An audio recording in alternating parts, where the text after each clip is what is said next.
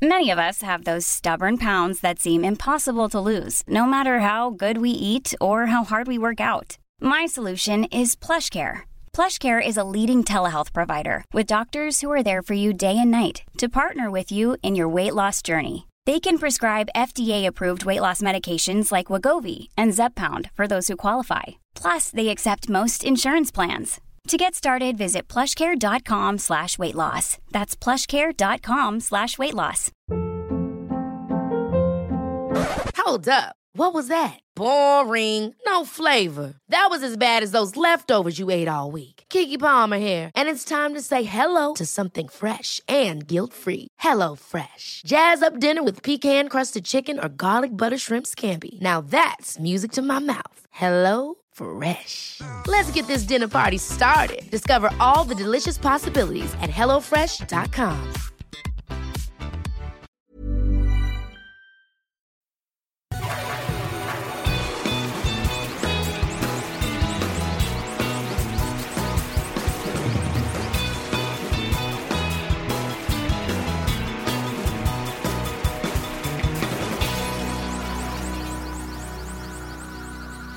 Antes de empezar, quisiera agradecerle a Eduardo de Valencia Jewelers que nos mandó un regalo muy bonito. Bueno, un regalo para ti y un regalo que sí era para mí, pero a la vez no. ¿Lo traes puesto? No, no. Era un collar para Ingrid. Muchas gracias, Eduardo. Estamos muy agradecidos por tu amable regalo. Muchas gracias. A mí me regaló unos lentes que me los chulearon todo el mundo en, en los aeropuertos de, de Baja California. ¿Sí? ¿Andas con lentes oscuros adentro del aeropuerto? Pues como quería dormirme, Mm. me los pongo para que no me entre la luz. Ah, ok. Muy bien. Algo que me llamó la atención el otro día, estábamos platicando por WhatsApp What's up? y se mencionó un artista y empezamos a platicar sobre la música de ese artista. Tú me dijiste que en tu opinión objetiva tenías una opinión sobre la música de esa persona y me dijiste que tu opinión es subjetiva porque tú conoces a ese artista y por ende te gusta la música. No, a ver, a ver. Es- no estás confundiendo aquí a la gente. Yo también lo conozco. ¿Mm? Es un artista que, para mi gusto, su música es muy desabrida. O es más, no su música. ¿Cómo transmite su música? ¿Mm? Es una, lo hace de una manera muy desabrida. ¿Qué es desabrida? Eh, Desabrida es la palabra de decir que haz de cuenta cuando algo no sabe a nada. Traduciéndolo aquí a la música que está muy desabrido, es que, que muy, muy tenue, muy así, muy X, muy sin, sin sentimiento, sin, o sea, haz de cuenta muy, "Neh, ahí está. Ok. Y como que transmite su música muy así, muy desabrida, aunque chance no es la palabra, pero bueno. Y tú dijiste que ese artista es muy amigo tuyo. No, Bueno, que tú lo conoces. Yo también lo conozco. sí, pero lo conozco de que si nos vemos nos saludamos, pero no nos hablamos, no nos juntamos. Pero conoces mucha gente en su alrededor. Sí, Entonces, yo, yo, lo, yo te dije desde un principio que yo- lo- mi opinión es objetiva. Y siempre yo tengo una opinión objetiva, tanto en el fútbol, puede ser eh, algo del equipo al que le voy. Y si no me gusta cómo jugaron, voy a decir, no jugaron bien. Si es un penal en contra del equipo que me voy, si fue penal, voy a decir, fue penal. Y cuando es una, algún tipo de música, si mi mejor amigo hace una canción, no, o sea, no te estoy diciendo que a él le diría, está ojete tu canción pero probablemente si alguien me pregunta, diría, pues la verdad no me gustó, pero el güey tiene talento, nomás aquí como que no le salió. Esa es mi manera de, de ver las cosas. O sea, a él chance no le diría de que está, está mala para, para no herir susceptibilidades y que no su autoestima no baje y que trate de sacar cosas mejores. Pero en este caso te dije, estoy siendo objetivo totalmente. No tengo nada en contra de él, el artista en cuestión. No tengo nada en contra de él. Simplemente su música y su estilo se me hacen muy tenues, muy... meh. Está bien. que- Y luego tú dijiste, a mí sí me gusta mucho. Entonces yo dije, tú estás siendo subjetivo. Y ahí es donde empezó la discusión. un gusto siempre es subjetivo. Siempre. No hay objetividad en un gusto. ¿No es cierto? ¿Cómo es que tu opinión es más objetivo que mi opinión? Que porque a mí, haz de cuenta, yo no estoy siendo parcial, yo estoy siendo imparcial. Lo conozco o no, me caiga bien o me caiga mal. Porque así como hay gente que me cae mal y digo, me gusta mucho su estilo. Mm. Hay gente que me cae bien. Y digo, pues las- me cae muy bien, pero pues no, no me gusta su onda. Sí, pero eso que... Eso es, eso es ser imparcial. El, eh, es que el gusto ya es, es diferente. El, acá haz de cuenta cómo aplicas el gusto, cómo expresas tu gusto. ¿Sí me entiendes? Mm, O sea, no. es, eh, eh, no es la objetividad del, porque siempre un gusto va a ser subjetivo. Eso sí tienes razón. Pero cuando ya aplicas el gusto hacia alguien más, si este güey el que estamos hablando me caería mal y me gustara su música, te diría, me gusta su música, aunque me cae mal. Y si fuera al revés, que es el caso, que me cae bien, digo, bueno, No tienen relación. o sea, lo saludo Sí. cuando lo veo, si es que lo veo. Mm. Pero pues se me hace buen tipo, digamos. Pues digo, yo no, no estoy juzgando su manera de ser, no estoy juzgando si es buena persona o no, estoy juzgando su música. O sea, puede ser un María Tereso de Calcuto y su música, pues digo, está, está muy... Sí, son cosas que no tiene que ver una cosa con la otra. Pero Eh, tú aplicaste la subjetividad. Ah, es, es muy bueno porque lo conozco. Pero no, yo no dije eso. Sí. No dije eso. ¿Sacó la conversación? Sácalo. No, sácalo tú, creo que tú la tienes más a la mano. A ver. Normalmente siempre que digo saca la conversación, estoy en lo incorrecto yo. no sé por qué sigo cayendo en eso. Ah, sí, aquí está. Y, a ver, estamos hablando de, de ese artista y que tú dices, dicen que ese artista es un genio.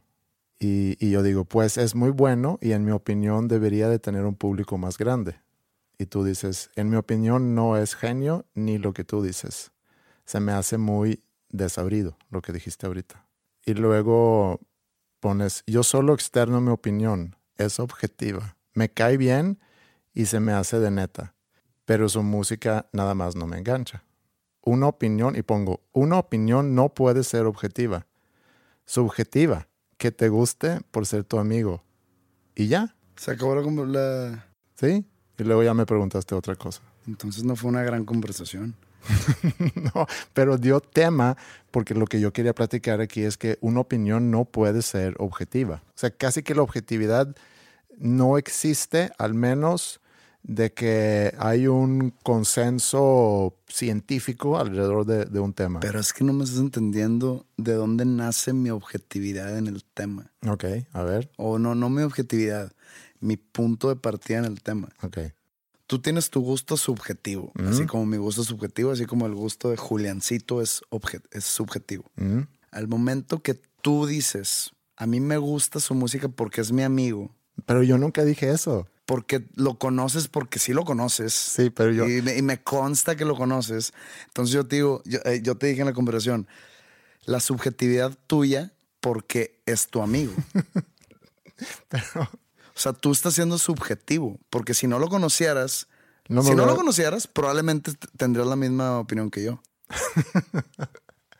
Pero como lo conoces y tu deber social es decir que, que, digo, no sé cómo te... Pero ni siquiera le llamo para decirle, oye, me gusta mucho tu música. No, no tienes por qué llamarle. O sea, nada más es algo... Yo no tengo, yo, eh, tengo amigos que me gustan mucho su música y no es como que, oye, No, pero entonces... ¿cómo estás? ¿cuál es- Me encanta tu, tu música. O sea, imagínate, yo sé que tú llevas una relación muy amigable Mm. con todos los músicos de cierta generación de aquí de Monterrey. Pues es que trabajo con... Sí, yo sé. Y yo, y yo sé que si a- a- agarro a un, un músico al azar de toda esa generación de músicos de Monterrey, todo el mundo sabe quién eres. O todo el mundo ha trabajado contigo de alguna manera. Y como que tú tiendes a ser muy respetuoso hacia ellos, digo, no dudo que ellos a ti también, pero tú tiendes a ser muy respetuoso hacia ellos. Tiras un, sí, este, me, me gusta ese, es muy bueno. Como que por, no sé si es tu cortesía europea o no sé. Ah. Pero por ejemplo, no he escuchado que tú digas de algún músico de Monterrey que no te guste. Ah, no ya- más, no más de panda. ya te leo. Ya te leo por completo. Por un lado tenemos que tu percepción de mí es que soy muy cortés y muy eh, Políticamente correcto. políticamente correcto, Así es. respetuoso. Y tienes un resentimiento No, porque no tiene en, nada que ver. mi porque en resentimiento. algún momento dije que no me gusta. No tengo ningún resentimiento, no estaré aquí. Pero tu observación está muy interesante y sí puedo darte, o sea, sí ¿cómo se dice? You're onto something. O sea, sí tienes... es- pisaste callos. Mm, Sí, o sea, sí tienes un muy buen punto ahí, porque sí creo que es muy difícil que no te influya la relación que tienes con la persona al estar opinando sobre, en este caso, su música, lo cual te debería hacer pensar cuál es mi verdadera opinión sobre tu música como solista. No me importa lo que pienses sobre mi música de solista. Porque te he dicho Nada que más- me gusta. Sí, pero ahora, te- ahora me acabas de dar la razón. Tu opinión es subjetiva. Pues es que la opinión de todos es objetiva, eso podemos... No, mi opinión, te digo, es que no quiero nombrar a nadie. Te podría decir tres ejemplos ahorita ya de gente que no, no lo voy a hacer. Porque oh, dije no lo voy a hacer porque Andrés hizo la cara así de que ándale, dilos. Este, tengo amigos que simplemente no me gusta lo que hacen en cuanto a música. Estamos hablando de la música. Y hay gente que me cae mal que me gusta su música y te lo externo. O sea, no tengo pena de decirle de que pues es- es- esa banda nomás, mm, o sea, no, no me caen, pero pues me gusta lo que hacen y escucho su música, que es totalmente válido. Yo podría estar en los dos extremos para gente diferente. Podría caerle muy mal a gente y probablemente dice, pero pues sí me gusta. Probablemente hay gente también en el gremio que me dice, "Ah, me cae muy bien Pepe, pero pues la neta no, no, me, no me late. Y es válido. Sí. Yo, yo no, o sea, si yo me entero que alguien dice eso, yo no le voy a agarrar ni por el lado malo, ni me va a caer mal. ¿Por qué? Porque esto así es. Sí. Pero tú, que es el tema de hoy,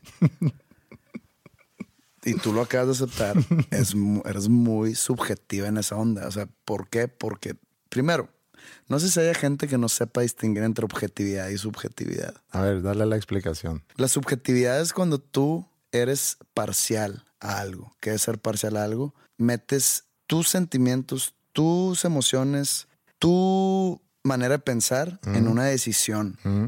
O en una opinión. o en una opinión. Lo cual siempre lo haces, por ende una opinión siempre es subjetiva. No es cierto. En mi libro, un hecho es objetivo y una opinión es algo subjetivo. Tenemos diferentes libros. Está bien, tenemos diferentes libros, pero bueno, al final del día, o sea, sí creo que es difícil, ya, le- ya lo dije y lo vuelvo a decir, sí creo que es difícil de opinar eh, sobre la música de, de alguien que tú estimas mucho. O sea, cuando alguien que yo estimo mucho Sí, viene conmigo Ah, sí, y me dice, oye, ¿qué opinas sobre esto? exactamente. Ahí te doy totalmente la razón. O sea, por ejemplo, a mí me mandan, no sé, una canción, un amigo, y, oye, dime qué opinas. Sin oírla. Es- digo, ay, chinga. Por favor que me guste, por favor que me guste. Y la escucho y pues más veces de las que me gusta, no me gusta normalmente. Pero cuando me gusta, sí externo mucho que me gustó. Pero sí es difícil. Pero eh, ese no es el tema. ¿Por qué te, te quieres salir del tema? No, no, siempre? no, nada más quería decir que a lo mejor es por eso que entonces me gusta la música de tal persona, aunque no me frecuento con él, aunque no lo veo muy seguido. Y cuando nos vemos, no estoy deprisa para decirle que me gusta mucho su música. Pues nada más. Es que lo que pasa aquí se queda aquí. O sea, na- nadie va a escuchar eso que estamos hablando. o sea, es una plática entre amigos. Tú dime, ¿quién no te gusta?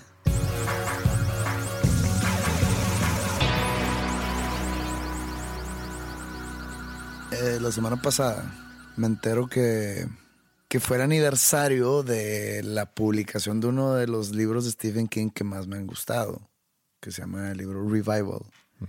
Y pues me entero por una publicación y digo, ah, mira, me acuerdo cuando lo compré. Y de hecho, en mi propio libro que va a salir próximamente, detallo mucho el día en que compré ese libro, pero no por haber comprado ese libro, sino por que todo lo que en un capítulo, todo está, lo que te dije de, del el episodio pasado de, de no conocer a tus ídolos, que digo, es una anécdota que pasó y que cuento toda esa anécdota y lo, lo desarrollo y demás, fue el día que compré ese libro.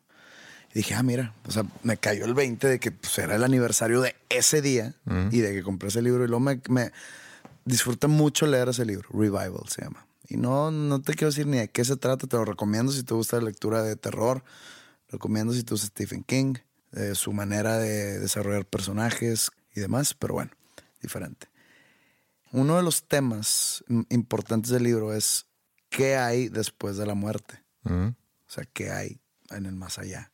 Siempre que pienso en ese libro, pienso en ese tema. En verdad, ¿qué pienso yo o en qué creo yo que hay después de morirte?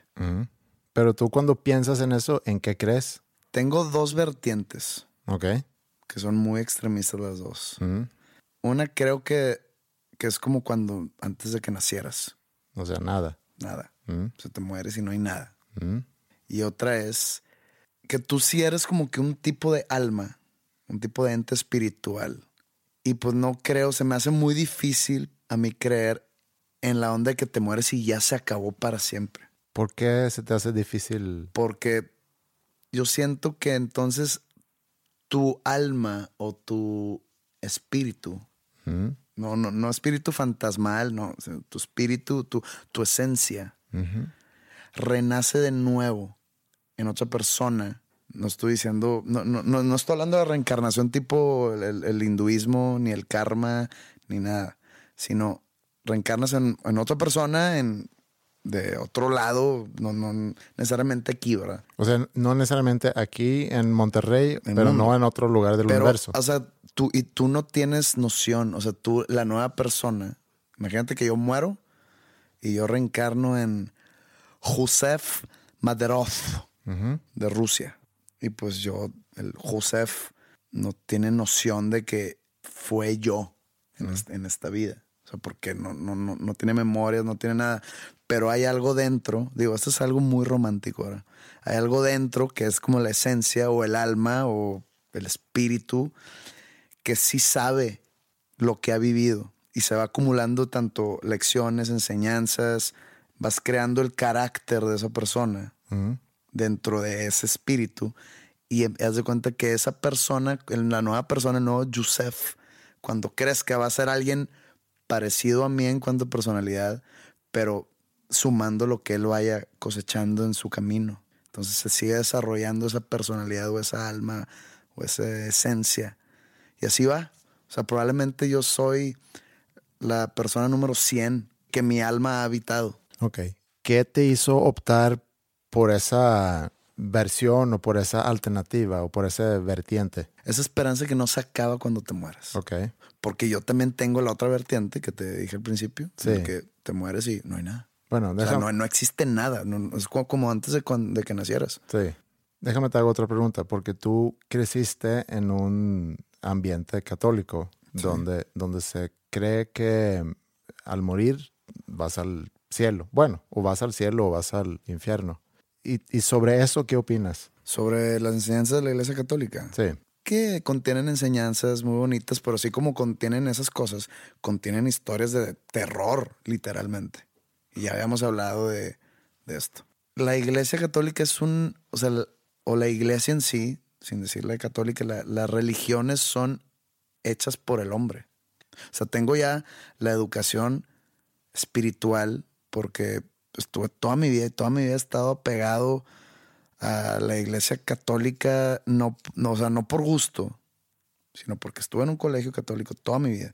Me mandaron a estudiar a dos escuelas católicas, Sí, te tocó. me tocó, Sí. donde mis abuelos eran mega, mega católicos, donde eran hasta, ¿cómo se les llama? Los ministros de la comunión en una iglesia. O sea, siempre he estado envuelta en esa burbuja, que yo ya tengo mi opinión bien educada y bien fundamentada sobre el asunto, que también, volviendo, esto es subjetivo. Mm, ¿Por qué? Porque así pienso yo y así me siento yo. mm. Hay gente que va a llegar y va a decir, todo Jesucristo caminó en el agua. Mm.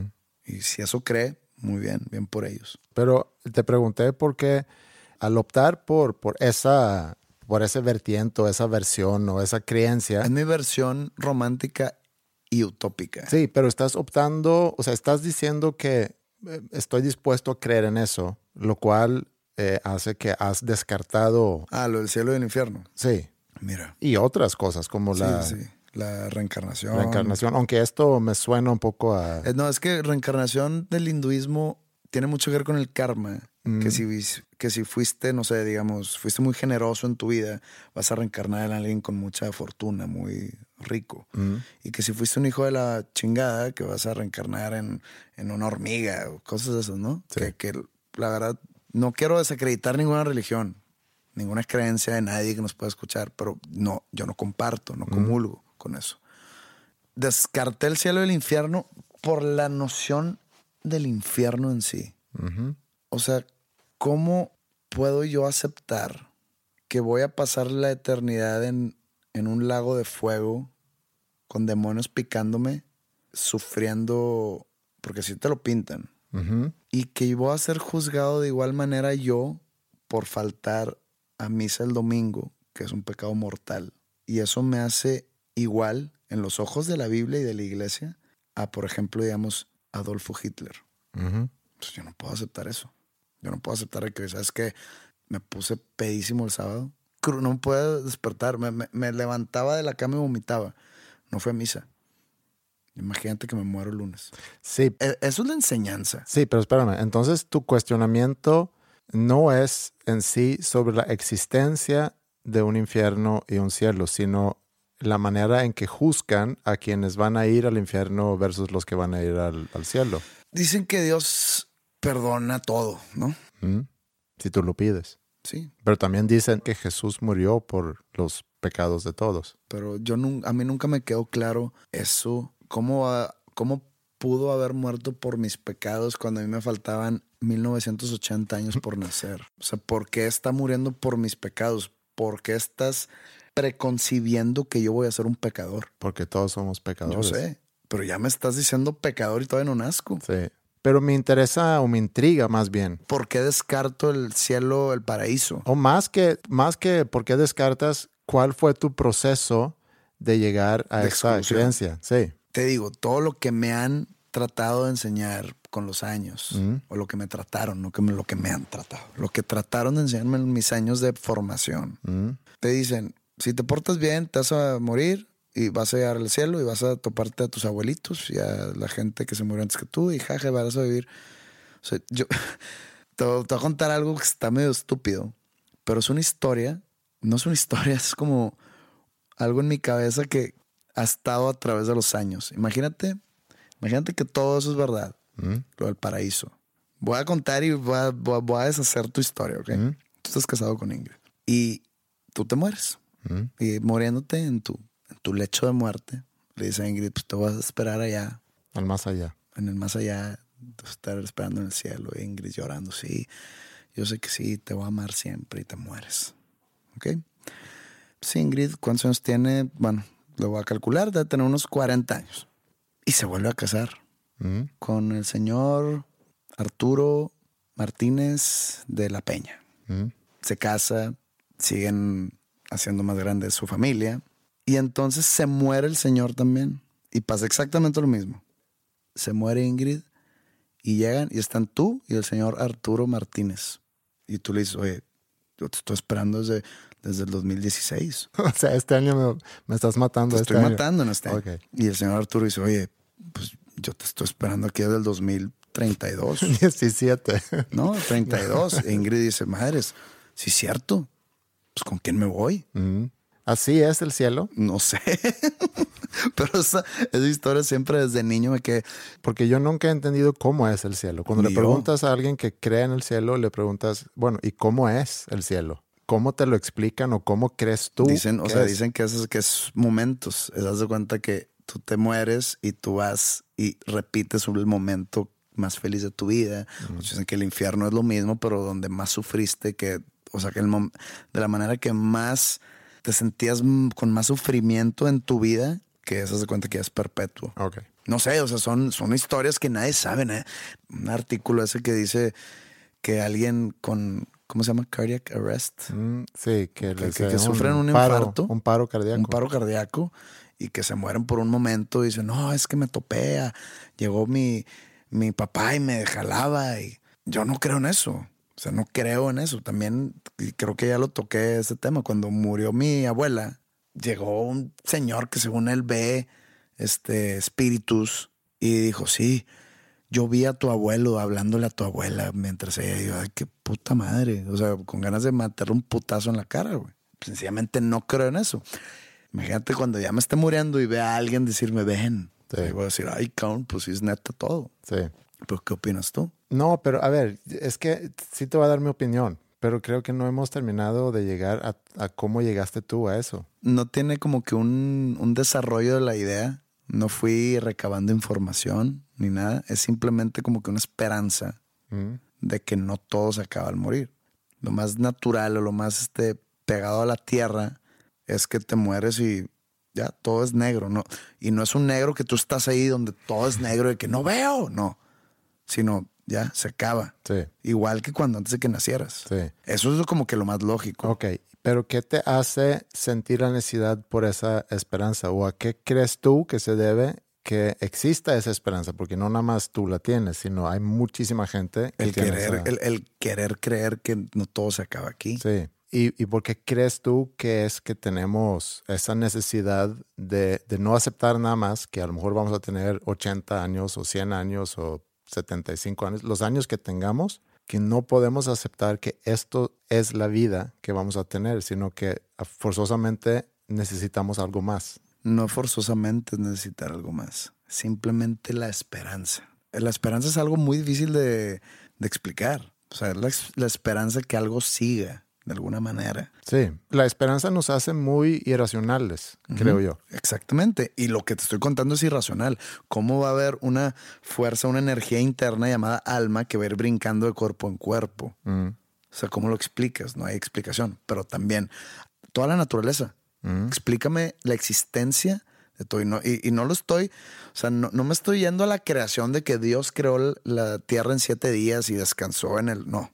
Todo el, todo el proceso de, del natividad, de la- del natalicio de personas. Mm, La evolución, De- no, no, no. El proceso de, de que nazca una persona. de que nazca una persona. Mm, O sea, desde el sexo Sí, hasta la ovulación, hasta la semilla, sí. y que esa semilla vaya creciendo y que todo esté en su lugar, todos los órganos están en su lugar y tienen una función preconcebida desde algún punto, algún tipo de planeación, porque no puede ser. O sea, no creo que por, un, por una explosión en el universo exista algo así. O- ojo, recuerdo, no estoy diciendo de que Dios creó entonces a, a Eva o a Adán en la imagen de sí mismo y a Eva le hizo por, por una costilla del hombre. Sí. O sea, no va por ahí. No, yo sí te entiendo. O sea, tiene que haber un poder mayor, Mm, un higher power. Eso estoy seguro que existe. ¿Por qué? Porque no puedo ex- explicarme todo esto. Ni mi mente es capaz de desarrollarte esta idea que tiene. O sea, no, yo sé que no es idea, sino toda la, todo el contexto de lo que estoy hablando. Ni el podcast tiene el tiempo suficiente para cerrar este tema. Pero tiene que haber un poder sobrenatural. Arriba de nosotros no es un señor barbón con una bata, obviamente. Pero hay algo que, que creó todo esto. Y que eso a mí es lo que me da esperanza de que probablemente tú eres como que una, una bolita y que te mueve y ahora te toca acá. No sé, o sea, es, es una esperanza. Sí, yo soy bastante más aburrido acerca de este tema y, y lo que, y lo que sí te puedo decir es, estando yo, y ojalá y no sea este año, sino que todavía falten muchos años, pero estando yo en, en- en la cama, se dice la cama de la muerte o... De hecho de muerte. Ujú. No sé qué, qué vaya a pensar en ese momento. A lo mejor me entran Miedo. miedo o me entra eh, la esperanza que pueda seguir viviendo o a lo mejor me entra una tranquilidad o a lo mejor estoy pensando que debe haber algo más allá. No sé, no sé cómo voy a reaccionar. Nada más te puedo decir lo que pienso hoy, que cuando nos vamos a morir es probable, no estoy diciendo que así es, porque al final de cuentas, y si mis hijas hoy me preguntan qué pasa cuando te mueres, les voy a decir, es un gran secreto, no sabemos qué pasa. Pero si me siguen preguntando, seguramente les voy a decir que lo más probable es que va a ser como cuando antes nacieras. O sea, nada. Y el hecho que exista esa esperanza, creo que tiene mucho que ver con que el ser humano es muy capaz de, de, De inventar. de inventar y de pensar y de razonar y, de ser creativo y demás. Y también se atribuye muchas cosas eh, mucho más importantes de lo, que, de lo que realmente son. O sea, tendemos a pensar que nosotros somos el resultado final y eh, la culminación de una evolución que duró por muchos, muchos años y que nosotros somos de alguna forma la perfección de esa evolución y por ende nuestra vida no solamente puede durar 80 años, cuando somos capaces, y creo que lo hemos platicado aquí antes, que, cuando somos capaces de crear eh, como Picasso o como Mozart o, como Pepe Madero, cuando, cuando somos capaces de, de, hacer todo eso, no puede ser que nuestra vida nada más dura 80 años, debe haber algo más. Pero ahorita que hablaste de, de de la perfección del ser humano en, cómo es que... En funcionabilidad. En funcionabilidad, sí.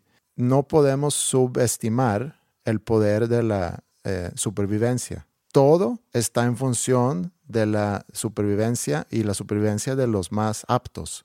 Y lo podemos ver en la naturaleza, y lo podemos ver en el ser humano, en las especies, que los más aptos son los que siguen, los que evolucionan y los que logran trascender. Y pasa lo mismo en, la concepción, porque como tú dices, estamos hablando de que la ovulación y estamos hablando de no sé cuántos son, millones de espermatozoides y hay mucho randomness o hay mucho azar en todo ese proceso. Es azar y supervivencia del más apto. el esperma con más velocidad y con más fuerza es el que llega primero. Y de ahí que sea una concepción también es otro proceso, pero es nada más eso. Lo que nosotros buscamos mucho, el ser humano, desde que tenga uso de razón, eh, es buscar un propósito con todo. Por eso la pregunta, ¿por qué estamos aquí? ¿Cuál es el propósito de mi vida? Y yo creo que no hay un propósito. Tú te vas dando cuenta mientras vas creciendo cuál va a ser tu propósito. No hay algo preconcebido. O tú no naces y dices, este güey va a ser el presidente de México. O sea, tú vas de, muy niño tú quieres ser astronauta y luego quieres ser bombero. Luego te das cuenta que pues no, no va por ahí. Ahora luego después quieres ser abogado y quieres ser rockstar y acabas de, en una banda y luego ya tiras por la borda tu idea de ser abogado y ahora va cambiando. Por ejemplo, lo que, lo que dice eh, el filósofo danés Soren Kierkegaard, o Kierkegaard, que dice que no hay un propósito con nuestras vidas, pero sí somos responsables en encontrar un propósito a nuestras vidas. Y ese, esa responsabilidad no es ni del gobierno ni de una religión, sino es tú, tú, José Madero, tu responsabilidad es darle un propósito a tu vida, a nadie más. Y yo creo que así es. Y para regresar entonces a la pregunta, ¿qué pasa después de la muerte? Pues te digo, yo soy a lo mejor ahí muy poco romántico y muy aburrido, yo creo que no pasa nada, o lo más probable es que no pasa nada. Entiendo perfectamente bien por qué es que hay tanta gente que piensa que hay algo más allá. Y yo creo que lo piensan porque no, no aceptan que no hay un gran propósito para la raza humana o para nuestra especie y por ende debe haber algo más. Yo acepto que muy probablemente no haya nada más. Que yo quisiera que hubiera algo más, eso, ese yo quisiera, ese deseo, es lo que alimenta esa historia en mi cabeza de que nos vamos a ir rebotando persona tras persona. Es lo que yo digo, pues probablemente eso sea. Es una manera muy romántica de pensar las cosas, pero a veces es lo único que nos queda. Porque la manera de que te mueres y ya es total oscuridad o no total oscuridad, es nada. Pues es muy fatalista. imagínate un, un así de esos súper clavados con Jesús y con la religión y que toda la vida se limitaron a muchas cosas que querían hacer, pero solo porque pensaban que alguien los estaba juzgando. Mm. Y no hablo de alguien hombre humano, alguien un ser Jesús o Dios. Mm. Imagínate que se mueren y en verdad es una oscuridad total. De que, o sea, si tienes ahí noción de que, hola, ah, para esto me la peleé, por, para esto no disfruté mi vida. Mm.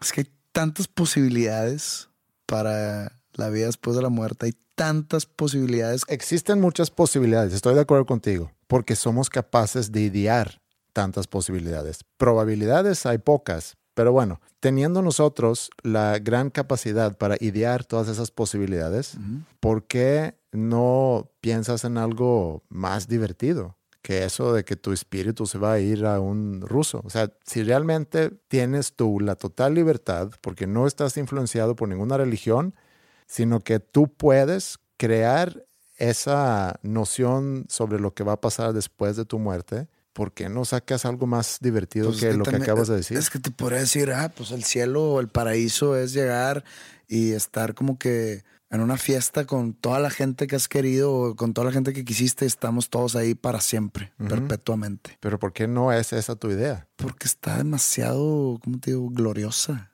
Y si algo me enseñó la vida es que la vida, estamos hablando de una vida después de la muerte, la vida no es gloriosa.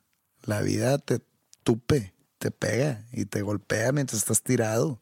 Tú tienes que levantarte o bloquear o esquivar los golpes de la vida. Y eso es como uno va progresando, uno sigue aguantando, va aprendiendo, va haciéndose mejor. Eso es mi punto de vista. Y después de tantos años de estar ideando algún tipo de situación idónea, valga la redundancia, pues llegué a eso. Probablemente en mi siguiente vida, pues nazca en Yugoslavia, Yugoslavia ni existe. bueno, en Serbia, como tu banda. Pues a ver qué se me ocurre hacer allá. ¿Y tú qué ganas ahí? Yo como José Madero, como mi conciencia, yo consciente, nada. Porque te digo, reencarnas, entre comillas, y la persona que nace no va a saber que fue un mexicano antes. Nada, más. el interior, tu energía. Ok. Entonces, este Yosef va a tener tu esencia, pues como parte de su esencia está ahí mezclado tu esencia. O sea, van a ser un, un niño, un bebé, que ya trae un tipo de personalidad o carácter, que lo va a ir desarrollando y se va a mezclar lo que yo he recabado en mi vida y lo que en las mis vidas pasadas se ha recabado y lo va a mezclar con lo que él vaya creciendo y él vaya y se va a hacer como que un José en esteroides. Chance el güey canta chingón. No, pues sí, suena muy probable.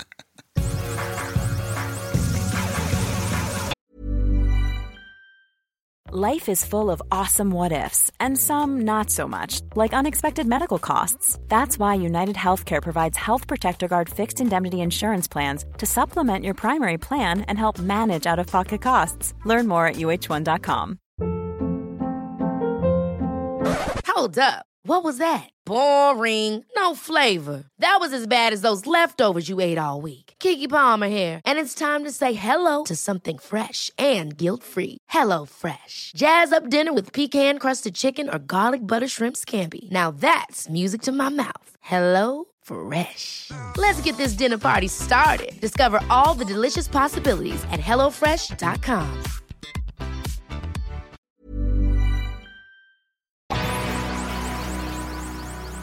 ¿Tú has visto la serie Black Mirror? Sí, señor. ¿Sí? Y el- déjame, me voy a levantar el cuello y decirte que estoy seguro que fui de las primeras personas en México que vieron esa serie. ¿Sí? Ok, entonces está bien que tú lo hayas visto porque entonces tú me puedes apoyar un poco en este tema, que no es exclusivamente de Black Mirror, pero quiero sacar algunas cosas de esa serie para llevarlo a, a otro punto que quiero hacer. Ok. Pero bueno, un poco de información sobre Black Mirror. Es una serie que ahorita, eh, aunque esté en su tercera temporada, como que está, está ganando mucha fama o hay, hay mucha gente hablando de Black Mirror ahorita. Por Netflix. Sí, porque salió hace relativamente poco en Netflix, pero la serie en sí, Es una, ing- es una serie inglesa de la BBC. sí, y tiene como cinco años, se me hace. Está en la tercera temporada, pero las temporadas anteriores son bien cortitas. Sí. Son de tres episodios. Ujú. Yo, eh, yo la empecé a ver hace relativamente poco y no soy muy fan de ciencia ficción.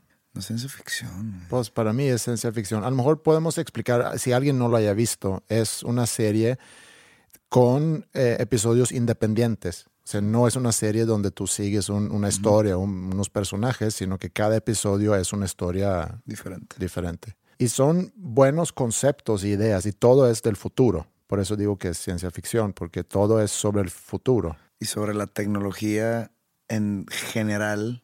Mm, O sea, es la relación del ser humano con la tecnología. Sí. Yo he visto unos cinco o seis episodios. He brincado un poco entre las temporadas. Digo, por lo mismo que son episodios independientes. Y ha sido muy irregular. Sí, hay unos muy buenos y unos muy malos. Pero bueno, el, el que quería yo comentar, porque quería comentar en particular sobre un episodio que tiene que ver con lo que platicamos en la semana pasada. Y de hecho alguien escribió comentando sobre eso. Cuando hablamos de Uber en la semana pasada y hablamos sobre la evaluación del chofer y que el chofer te puede evaluar a ti. Ah, ¿Quieres hablar del primero de la última temporada? Sí. Y bueno, ya que estamos hablando de Uber, puedo mencionar que estamos patrocinados otra vez por Uber. Y si no han usado Uber, les recomendamos mucho bajar esta aplicación a su teléfono y al bajarlo y al ingresar sus datos, pongan el código dos nombres comunes, así todo pegado, y con eso van a tener acceso a un viaje gratis hasta 200 pesos. Entonces, si nunca han usado Uber. Y voy a sembrar una semillita y decirle que conocí una aplicación que tiene que ver con Uber pero sé que están en la Ciudad de México ya, no sé si aquí en Monterrey o en otras partes del país, que se llama Uber Eats. Y me quedé muy impresionado por cómo es. Ya después vemos si Uber Eats se mocha y ahí les hablamos más al respecto. Ok, bueno, muchas gracias Uber. Eh, entonces, relacionando eso con la serie de Black Mirror, como, como dijiste tú, el primer episodio de la tercera temporada, se trata sobre un mundo donde todos se andan evaluando. Y todo se trata sobre el promedio que tú tienes en tu evaluación. Tienen una escala de 1 a 5 y tú puedes obtener evaluaciones siendo a través de interacciones reales que tienes con gente. Hace cuenta que tú y yo nos topamos y, al terminar nuestra conversación o nuestra interacción y después de la interacción eh, yo te tiro una evaluación eh, y tú me tiras una evaluación. O te pueden evaluar en función de tu timeline, que es como un timeline que tú tienes tipo Instagram o Facebook. Pero tienes que mencionar que allá toda la sociedad se rige bajo eso. Sí. Puedes obtener descuentos si tienes cierto promedio. Puede ser que te corran de tu trabajo si bajas abajo de cierto promedio. Y hay comunidades donde solamente puedes vivir si eres un 4.5 o más, por ejemplo. Y la sociedad te rechaza si eres un 2.5 o menos. Y este personaje quiere aumentar su promedio para obtener un descuento para un departamento que ella quiere rentar. Y busca maneras para ganarle al sistema, al sistema que rige ese mundo. Mira, ese episodio para mí es de los que más se refleja en la realidad. Las generaciones nuevas, por ejemplo, los que ahorita tienen 15 años, mm. tus hijas, viven en un mundo social así. O sea, haz de cuenta, la más popular pues es la que más likes tiene en sus fotos de Instagram. Y eso es lo que yo quería hacer, o sea, ligar eso con nuestra búsqueda de likes en redes sociales, pero también eh, lo podemos ligar con el sistema educativo que fue diseñado hace unos 150 años, donde los niños, independientemente de sus diferencias, son evaluados según la misma escala. Y hay mucha falta de objetividad, ya que hablamos de objetividad y subjetividad. Por ejemplo, tú le das like a una foto de tu amigo porque quieres a tu amigo, no necesariamente porque la foto es muy buena. Exactamente. Y el maestro le da una buena calificación al alumno que mejor se aptó al sistema o, a los gustos a lo mejor muy personales del maestro, o que mejor puede retener información ante un examen. Entonces también es un sistema de evaluación que se vuelve subjetivo. Y los alumnos mejor calificados son los que han encontrado una forma para ganarle al sistema y el sistema en sí es muy subjetivo. Pero lo que quería llevar eso es a aplicarlo y aplicar esa reflexión a lo que pasó en la semana pasada en las elecciones de Estados Unidos. Y se dice que Trump encontró la forma para ganarle al sistema eh, y pensando que el sistema es el gobierno y los medios. Quería llevar eh, ese pequeño ejercicio de las calificaciones tanto en la serie de Black Mirror, en este episodio específico, cómo funcionamos nosotros en redes sociales y también con el ejemplo de la escuela, a analizar de forma muy breve, sin pretensiones de explicar el por qué haya ganado Trump, ni siquiera para meter mucha opinión sobre la elección en sí, porque ya pasó. Eh, a lo mejor era tema para la semana pasada, si hubiéramos esperado a grabar el episodio 47 eh, hasta el miércoles, en lugar de grabarlo el lunes, como siempre, pudiéramos a lo mejor haber platicado más sobre las elecciones en la semana pasada. Pero bueno, ya es como que noticia vieja, siento yo. Pero quería llevar este ejercicio nada más, aplicarlo a las elecciones y a ver si hace sentido o no. Tú me puedes juzgar después y a lo mejor puedes calificar mi intento de analizar la elección bajo esa lupa. ¿Sí? La calificación de medios tradicionales. Eh, los medios cubrieron a Clinton como si fuera un 4.5, o sea, utilizando ya el ejemplo de, de Black Mirror. O sea, como una persona muy calificada para ser la próxima presidenta de Estados Unidos. Y a Trump lo calificaron como un 2.5.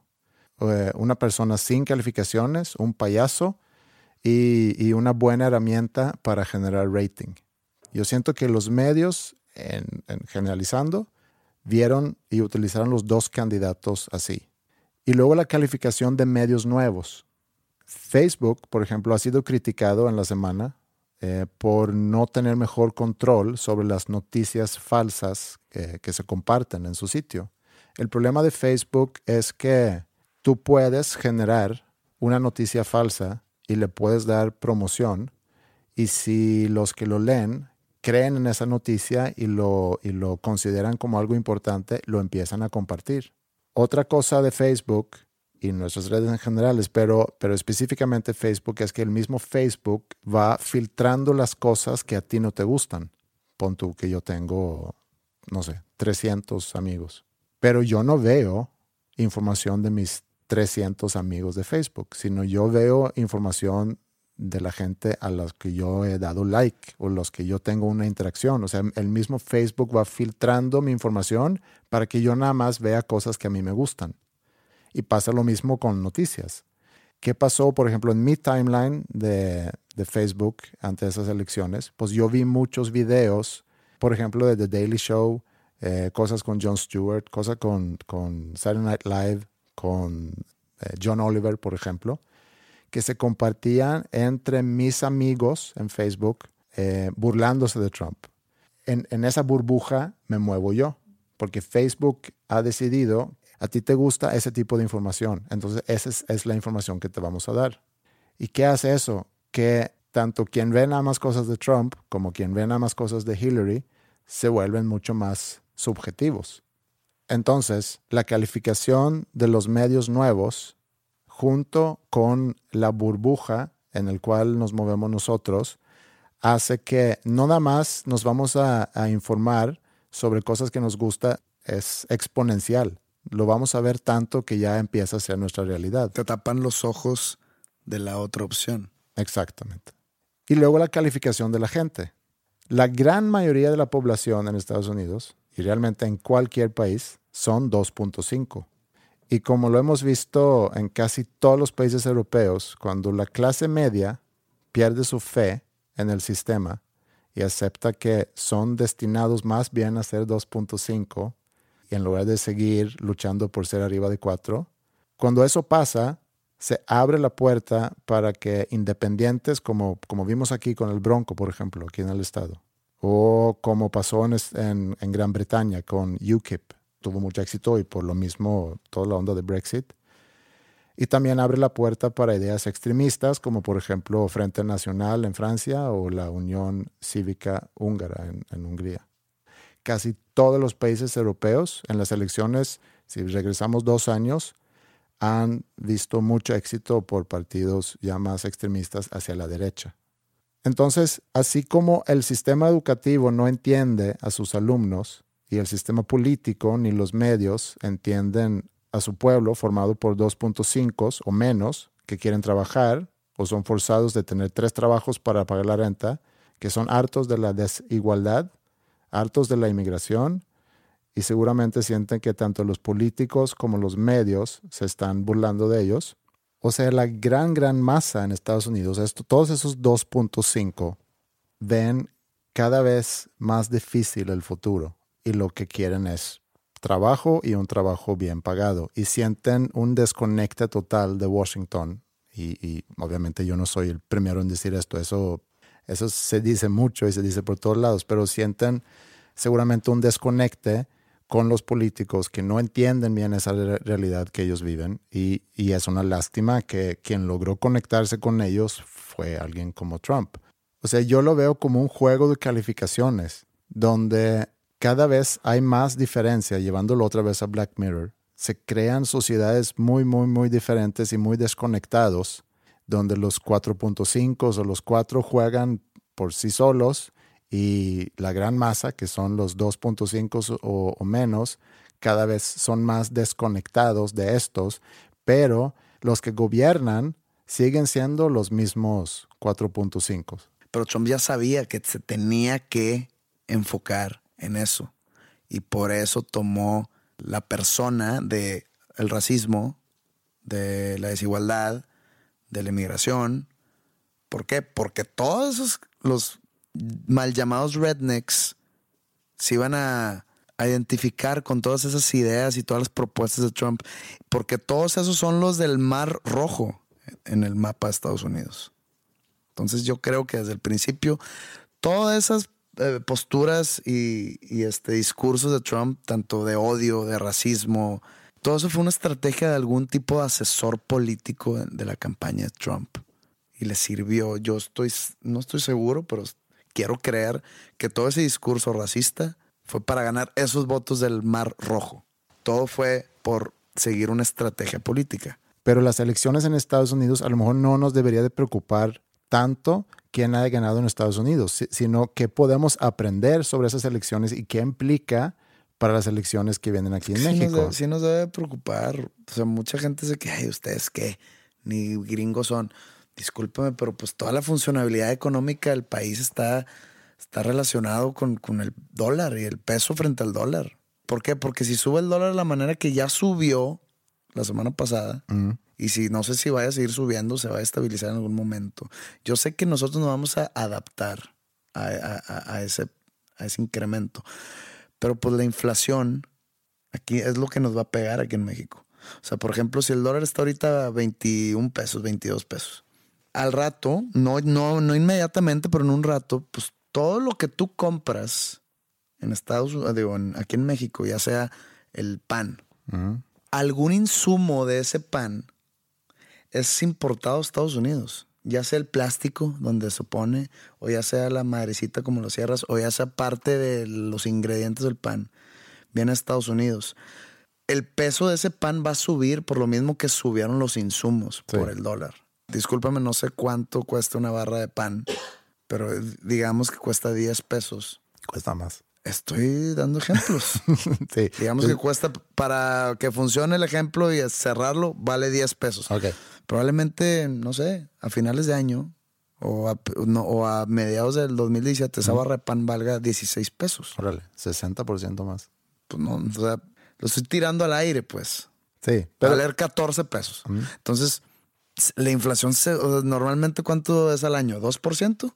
Mm, Eso yo creo se al, cuatro, alrededor de Se verá al 6%, 7%. Por eso nos pega esa elección a nosotros. Sí, pero dice a lo mejor algo sobre lo que podemos esperar aquí en México, porque si vemos sobre todo la cuestión de medios, porque también se ha habido mucha discusión en la última semana sobre cómo podían ser, tan malos en sus predicciones, en, en, las encuestas, etcétera. Porque cada uno daba lo que quería expresar. Sí, y no tenemos que meternos en eso. Y otro es cómo todos los medios, con excepción a unos cuantos pocos, eh, le apostaban a Hillary y daban toda la información a favor de Hillary.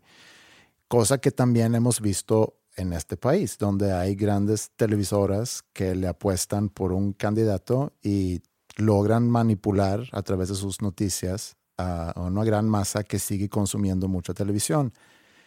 Lo que vemos ahorita en Estados Unidos es que esto está empezando a cambiar y los medios tradicionales a lo mejor ya no tienen ese poder sobre la gente para poder manipular las elecciones. Y si eso pasa aquí en México, a lo mejor podemos esperar una campaña muy diferente en, un par de años. ¿Te acuerdas al principio, en algunos episodios del principio de nuestro podcast, que dije, la gente ya está despertando? Mm. La gente ya está despertando, ya está despierta, ya no cae ¿A poco crees que va a ganar otro Peña Nieto? El hartazgo ya llegó a su límite y ahí está la consecuencia con Donald Trump. Pero antes de calificar nosotros a nuestros vecinos, a lo mejor tenemos que tomar en cuenta que un poquito más de la mitad de la población salió a votar Y de esa mitad, la mitad votó por Trump. Y de los que votaron por Trump, se dice que un poquito más de la mitad votó en contra de Clinton. Entonces, en realidad, solamente el 15% por ahí votó por Trump.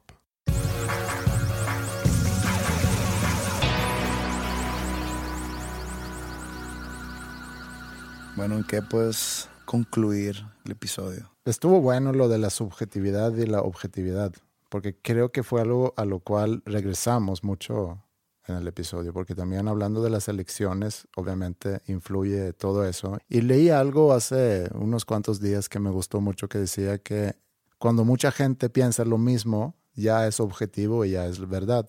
Y, eso podemos relacionarlo mucho con, con, lo que pasó en las elecciones. Pero hay algo también de las elecciones en Estados Unidos que quiero comentar, que es que la misma gente que se ofendió mucho por, por el discurso de Trump, yo sí soy una de esas personas también. Yo no estoy para nada en acuerdo. Yo creo que representa todo lo opuesto a lo que yo creo. Pero había mucha gente que también se ha burlado de él, de su pelo, de que se parece a una naranja, y Hillary también cayó en ese juego. Y, creo que el, nuevo estilo político de ser simplista y, de sacar trapos sucios del, del, contrincante, a lo mejor es el nuevo estilo político ya. O sea, que el, el discurso intelectual o el debate intelectual a lo mejor ya no va a existir en la política. Y se me hace una lástima. ¿Y qué va a pasar ahora? No sé, lo que pase. Lo que pase, pues digo, ya no, no podemos hacer nada. Nomás tenemos que adaptarnos a los cambios que vengan. Ni modo. Sí, yo lo que pensé el día siguiente, después de la elección, es que cuando yo conocí a Obama por primera vez, hace unos 10 años, o sea, no lo conocí en persona, pero cuando me enteré de su existencia, cuando lo vi en la campaña para las elecciones del 2008 y lo escuché hablar, pensé, este hombre sí sabe de lo que está hablando. Y desde entonces, cada vez que lo escucho hablar, se me hace muy coherente, se me hace una gran inspiración, se me hace una persona buena, pero ya después de ocho años de su presidencia, no sé si Estados Unidos es un mejor país, no sé si el mundo es un mejor lugar, y eso es lo que yo me llevo. ¿Qué tanto al final del día importa si el líder es un patán, como yo considero a, Donald Trump, o si es un hombre de, mucha admiración como es Obama. Siempre va a estar dividido cualquier conglomeración de gente, siempre va a estar dividida por alguna u otra razón, siempre. Y con eso a lo mejor podemos cerrar este episodio y yo creo que va a pasar lo mismo, que la gente va a tener opiniones a favor del episodio y en contra. Así es, y es lo hermoso de todo esto. Es lo hermoso de todo esto. Y métanse en Facebook, facebook.com diagonal dos nombres comunes para opinar, como diría Pepe, de manera objetiva o de manera subjetiva sobre lo que platicamos aquí. También pueden hacerlo en Twitter, donde estamos en dos, con número dos, nombres comunes, o por mail, que es podcast arroba dos nombres comunes.com. Agradeceré su objetividad. Que tengan buena semana y nos vemos en la próxima.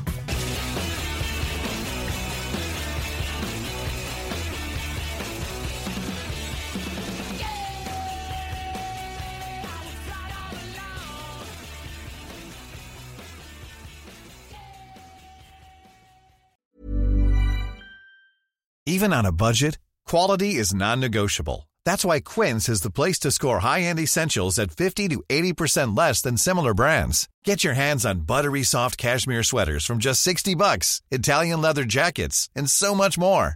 And the best part about Quince, they exclusively partner with factories committed to safe, ethical, and responsible manufacturing. Elevate your style without the elevated price tag with Quince. Go to quince.com slash upgrade for free shipping and 365-day returns.